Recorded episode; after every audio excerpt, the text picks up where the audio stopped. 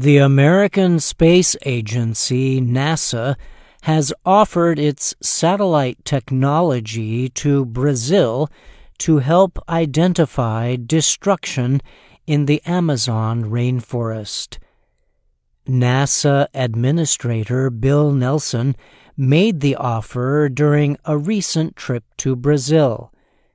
The NASA chief visited the country's space agency, the National Institute for Space Research, in the southeastern city of José dos Campos.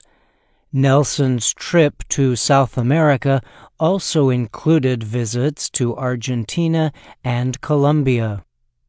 Brazilian Science Minister Luciana Santos showed Nelson around the Institute and explained some of the space agency's programs.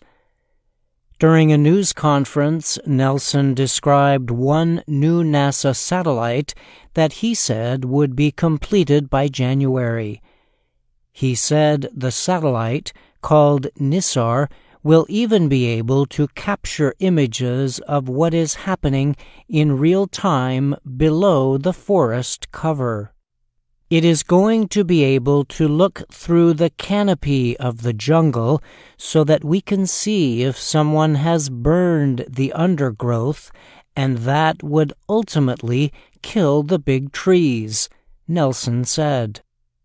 NASA says the new satellite will support a project called SERVIR Amazonia.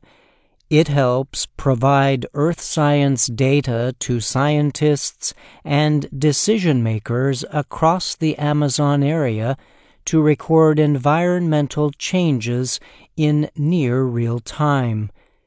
The project helps predict climate threats like deforestation and food insecurity. It can also provide data to emergency workers during natural disasters.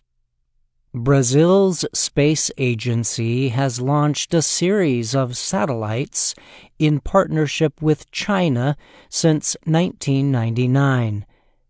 Those satellites aim to gather data on agricultural operations and the environment. Brazil depends on satellite imagery to watch over the Amazon, but cloud cover often makes it difficult for satellites to capture clear and timely images the NASA chief said the satellites NASA plans to place into orbit early next year will add an extreme ability to understand what is happening to the rainforest.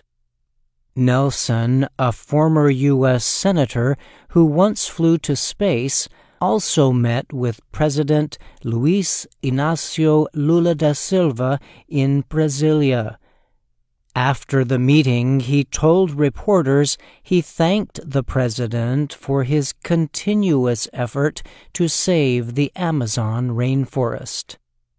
Nelson said that when he flew aboard NASA's Space Shuttle Columbia in 1986, he witnessed the destruction of the rainforest by the different colors he could see from his spacecraft window.